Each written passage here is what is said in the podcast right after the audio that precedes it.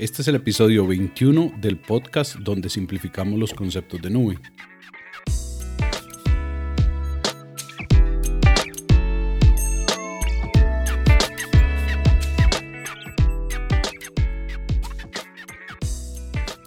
Bienvenidos al podcast donde buscamos la forma de llevar a ustedes de manera sencilla los servicios y conceptos de nube. Y en el episodio de hoy estaremos hablando acerca de algunas recomendaciones y precauciones que debemos tomar en cuenta cuando usamos tecnologías de la nube. Vamos a empezar hablando de los ambientes multicloud. Estos ambientes donde utilizamos algún servicio de un proveedor de nube como Azure o Amazon y después vamos y utilizamos otro servicio de otro proveedor de nube como Google.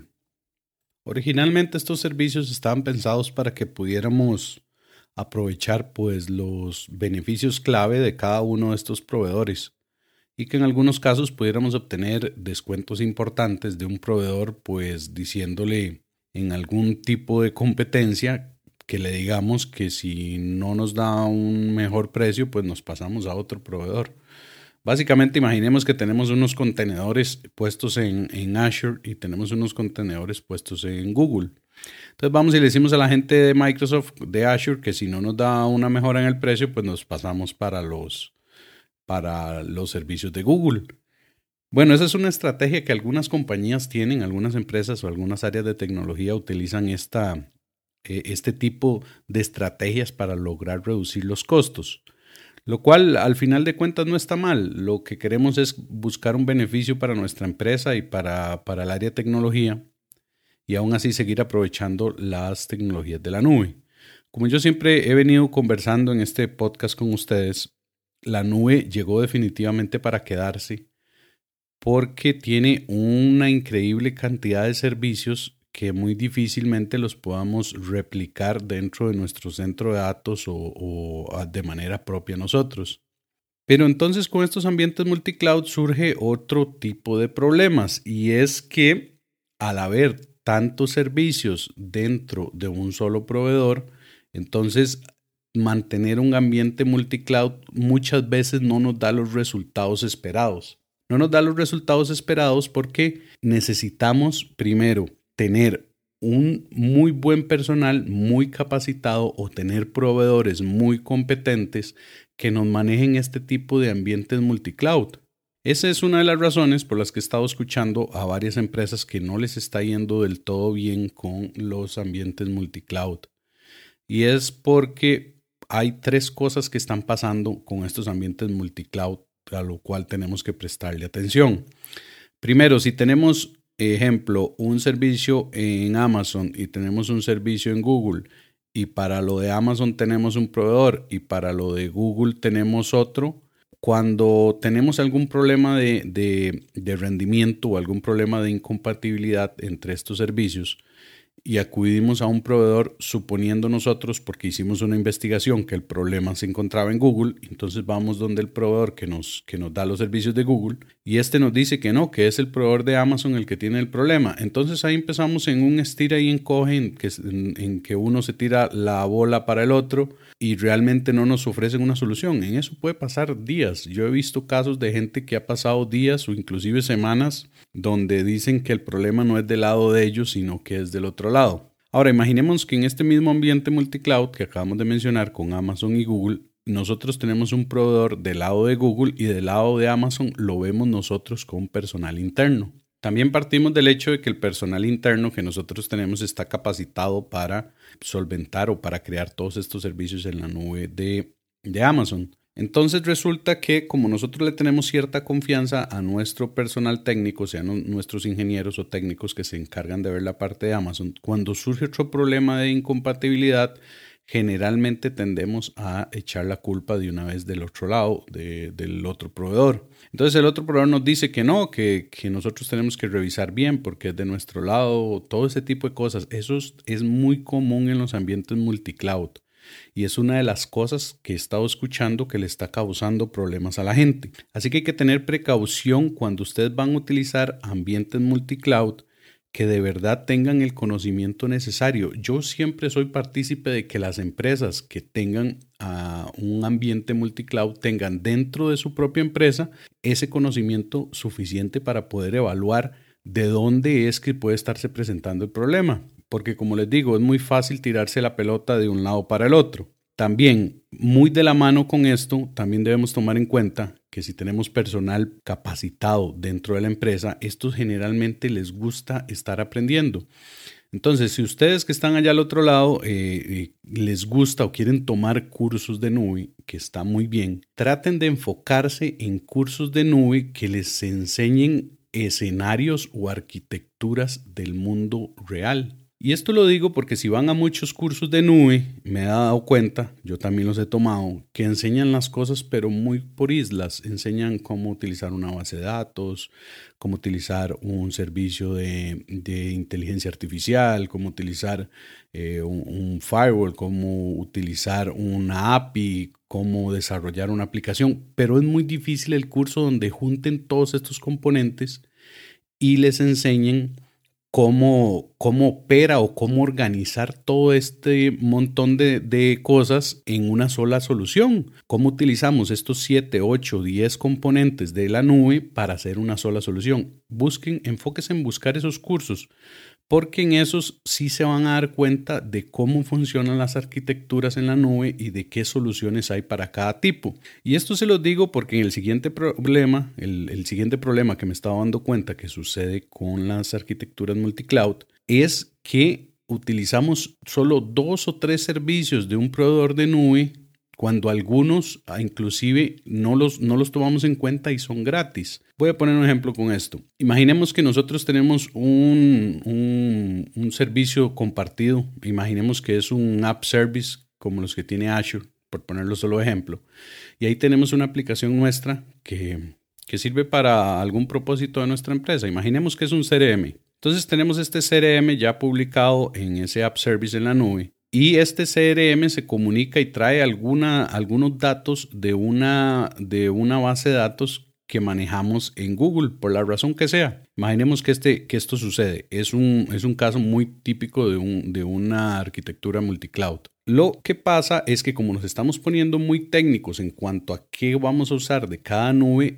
a veces no tomamos en cuenta que hay servicios gratuitos. Digamos, Microsoft y Azure tienen un servicio que se llama Front Door, que es un servicio pensado para App Service. Es como la mitad del servicio sería como una red de distribución de contenido y la otra mitad del servicio hace temas de seguridad.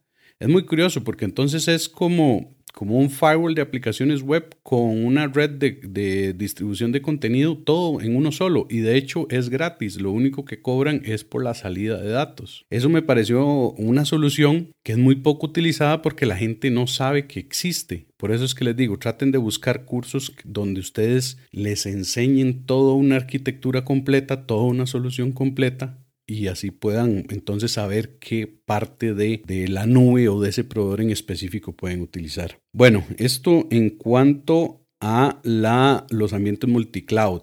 Los ambientes multicloud, como les digo, a veces no son lo esperado, a veces se vuelve más técnico o a veces los que trabajamos en tecnología nos enfocamos más en aprender mucho de la tecnología de la nube y no en el resultado final no en la aplicación que estamos entregando, no nos estamos enfocando en lo importante que es a quién le va a funcionar esa aplicación, a qué clientes está dirigida, qué disponibilidad tiene que tener, qué hábitos de consumo tienen esos clientes. Eso a veces en tecnología no lo tomamos en cuenta y se nos olvida, nos enfocamos más en el área técnica, en que esta cosa utilice los nuevos componentes y que esto funciona muy bien y nos olvidamos un poco de, de por qué estamos haciendo eso. Nos, olvidamos de, de, de, la gran foto, de verlo desde, desde arriba y no nos enfocamos en que estamos utilizando un ambiente multicloud para llevarle un beneficio a la empresa, no para gastarnos muchísimo tiempo investigando cómo funcionan las cosas. Y de la mano con esto que les comento viene eh, la segunda recomendación o, precaución que quiero que tomen en cuenta. Y es que no intenten, cuando están en las primeras etapas de utilizar tecnologías de la nube, no intenten utilizar todos los servicios que están disponibles de una primera entrada. Con esto, ¿qué quiero decir? Imaginemos que nosotros estamos eh, iniciando estamos en nuestras primeras etapas de utilizar algunos servicios en la nube y la nube ofrece cientos de servicios diferentes. No por querernos poner demasiado finos con la arquitectura nos vamos a complicar demasiado. Y para esto les traigo un, un ejemplo que es mi caso. Cuando yo iniciaba con esto de tecnologías de la nube allá por el año 2010, lo primero que me encontré fue con, con Amazon Web Services y estaba buscando dónde alojar una, una página web. Por eso di con, con, Amazon Web Services, estaba buscando un hosting barato donde, donde poner una página web. Y, y encontré estos servicios de Amazon que dan hasta un año gratis. Amazon da un año gratis de algunos servicios eh, que son pequeños, pero que sí nos sirven para, para pequeñas implementaciones. Y por ahí empecé a conocer de, de Amazon y empecé a utilizar estos servicios y de hecho que durante años estuve utilizando los, los servicios gratuitos de Amazon para esa página web y para otras páginas web que tenía en ese momento. Y siempre lo utilicé de la manera más sencilla posible porque no todos los servicios de, Amazon son gratuitos durante ese año, sino son ciertos, ciertos grupos o ciertos servicios muy específicos que Amazon da a disposición de la gente, pero que me fueron suficientes a mí para implementar estas, estas pequeñas soluciones que yo tenía en un principio. Y aquí es algo muy importante porque yo utilicé lo que Amazon ofrecía, aunque era un grupo pequeño de recursos, sí funcionaba bien para lo que yo necesitaba, porque Amazon sí da lo necesario para que uno pueda implementar una pequeña solución.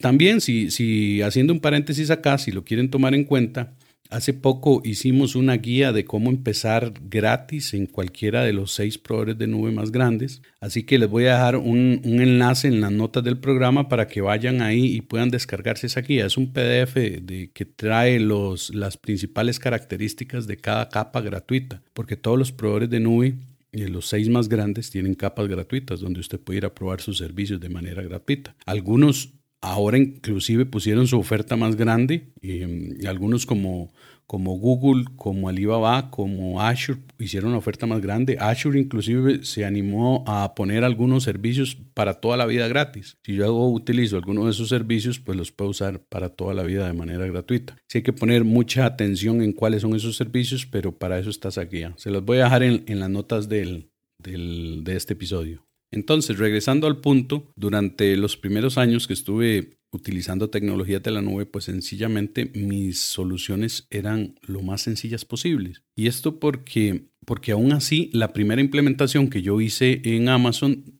tardé un mes en aprenderme lo suficiente como para estar seguro de lo que estaba haciendo. Esto quiere decir que en un mes fue más o menos la curva de aprendizaje que necesité para utilizar los servicios más básicos que Amazon proveía en ese momento. Y así estuve utilizando de algunos proveedores durante años hasta que con el tiempo fui creciendo, fui creciendo en la complejidad de las soluciones, en utilizar un mayor rendimiento, en que sean más escalables, en que tengan más disponibilidad, todo este tipo de temas. Al día de hoy me encargo, lidero un departamento de infraestructura de tecnología en una empresa que, que le da el área de tecnología o que le da los servicios de tecnología a un grupo financiero. Esta empresa pertenece también al grupo financiero, pero nosotros eh, supervisamos y administramos la mayoría de la infraestructura de todo este grupo. Es un departamento regional. Aquí tenemos pues ingenieros eh, para,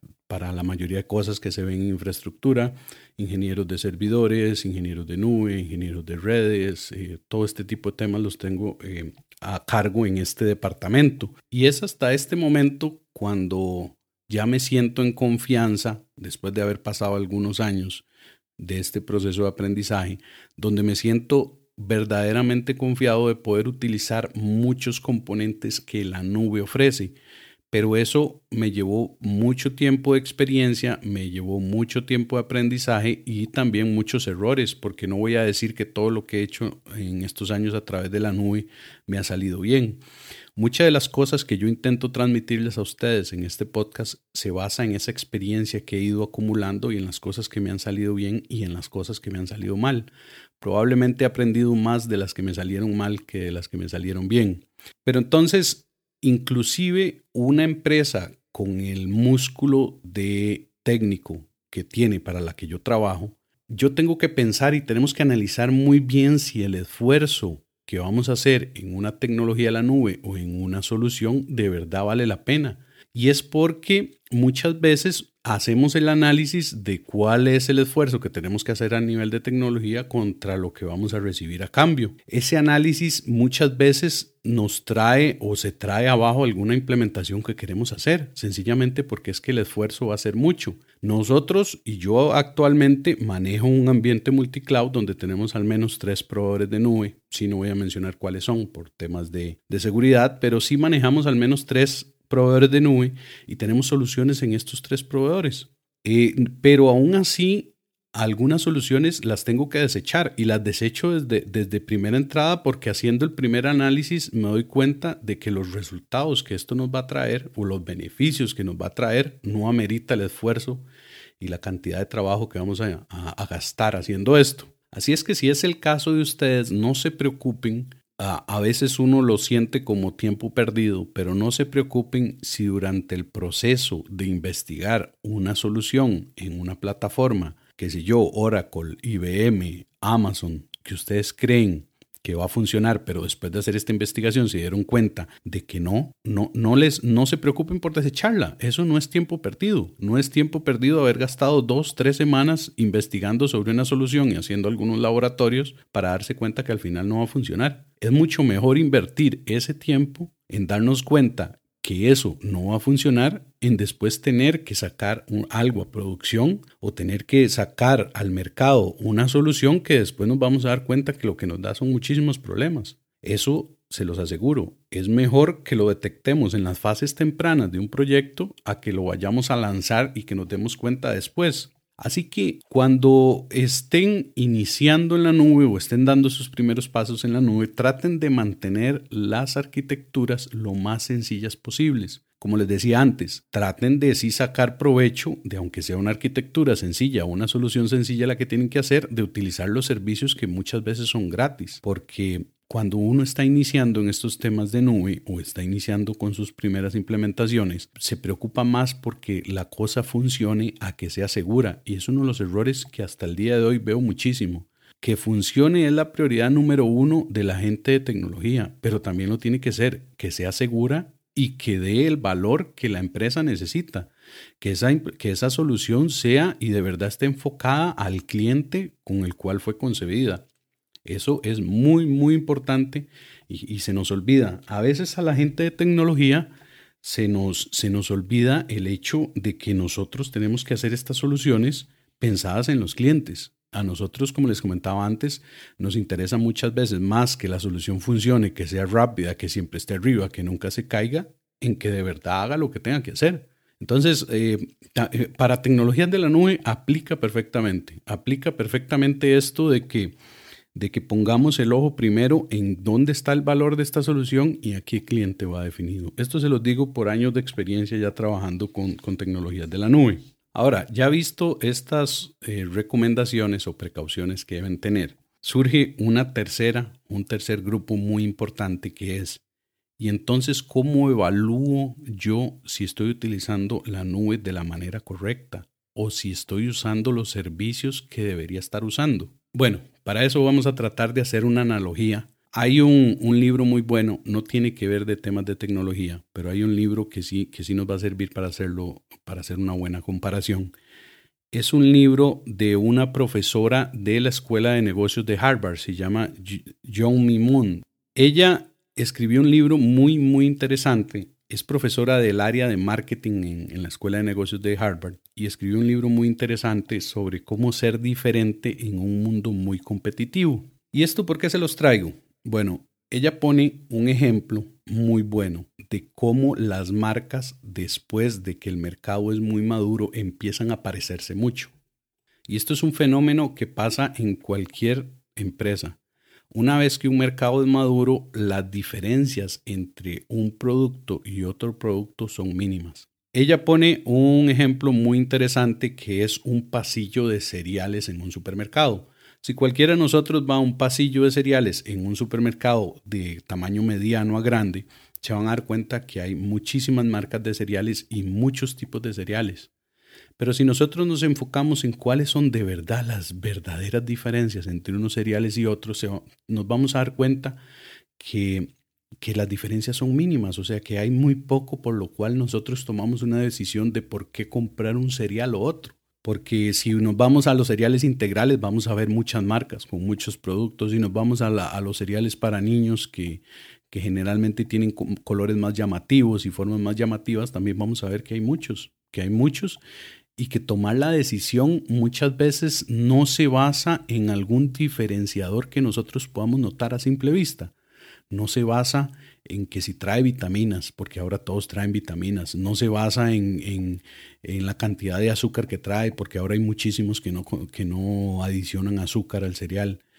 Eh, entonces, este tipo de mercado tan maduro como el de los cereales tiende a ofuscar mucho los beneficios o los diferenciadores que hay para un producto en específico. ¿Y por qué les menciono esto de este libro y de estos cereales? Pues porque lo mismo pasa con tecnologías de la nube. Lo mismo pasa, ya el, el mercado de tecnologías de la nube está tan maduro que encontrar una diferencia entre los seis proveedores más grandes a veces no es tan sencillo. A veces no es tan sencillo decir por qué Amazon es mejor que Azure o por qué Azure es mejor que Amazon o por qué Google es mejor. Porque es que si nos metemos a hacer un análisis, ya muchísimos de sus servicios son muy, muy similares.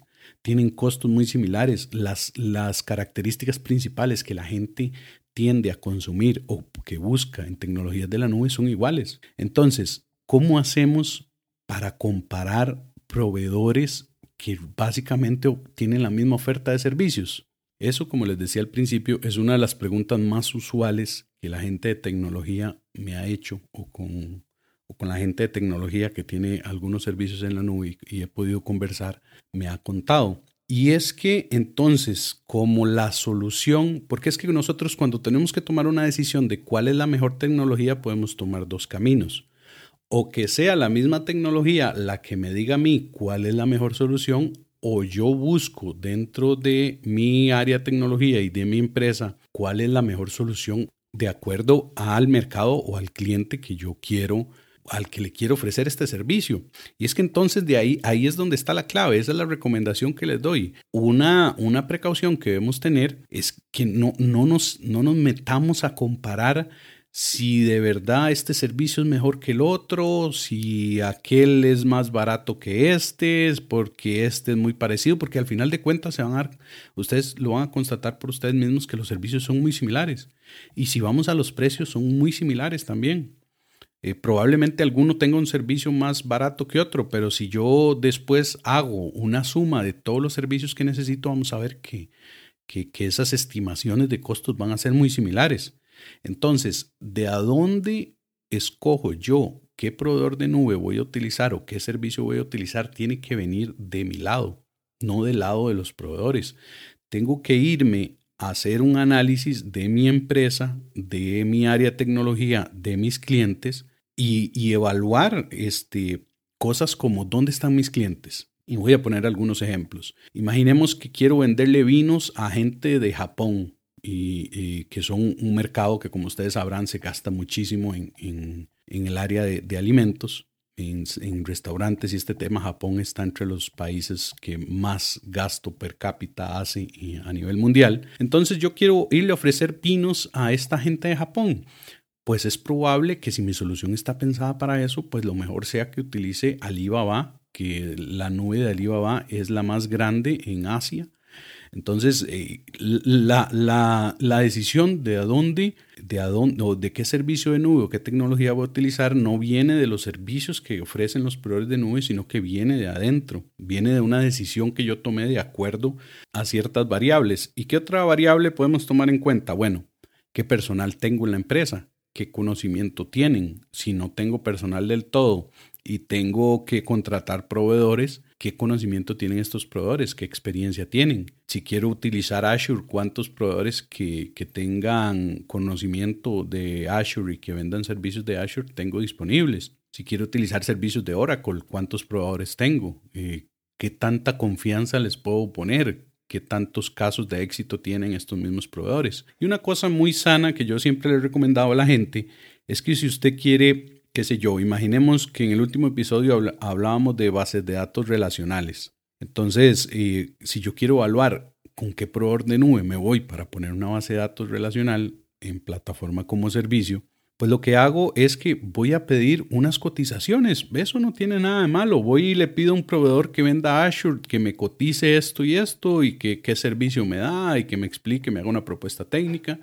Y voy y hago lo mismo con alguien de Oracle y voy y hago lo mismo con alguien de, de Amazon Web Services. Eso les va a dar un panorama muy claro de cuáles son los servicios clave y cómo se desenvuelven los proveedores. Eh, porque, porque es otra cosa que, que también hay que tener mucha precaución. Cuando estamos iniciando, nos vamos a dar cuenta que hay proveedores que tienen muchísimo conocimiento, que son pocos. Voy a ser sincero, los proveedores de tecnologías de nube que tienen un muy buen conocimiento y personal muy capacitado son pocos. Y esto no tiene que ver con, con, con la empresa en sí, tiene que ver más en el en el recurso humano que cuentan, porque es que los ingenieros con conocimientos de tecnologías de nube son, son muy solicitados por las empresas. Es gente que generalmente tiene ofertas de trabajo de varias empresas. Entonces, eh, mantener un buen grupo de, de, ingenieros o de gente técnica con, conocimiento en nube es una cosa que también necesita mucha compensación para mantenerlos ahí eh, tranquilos dentro de la empresa y que se sientan cómodos y que les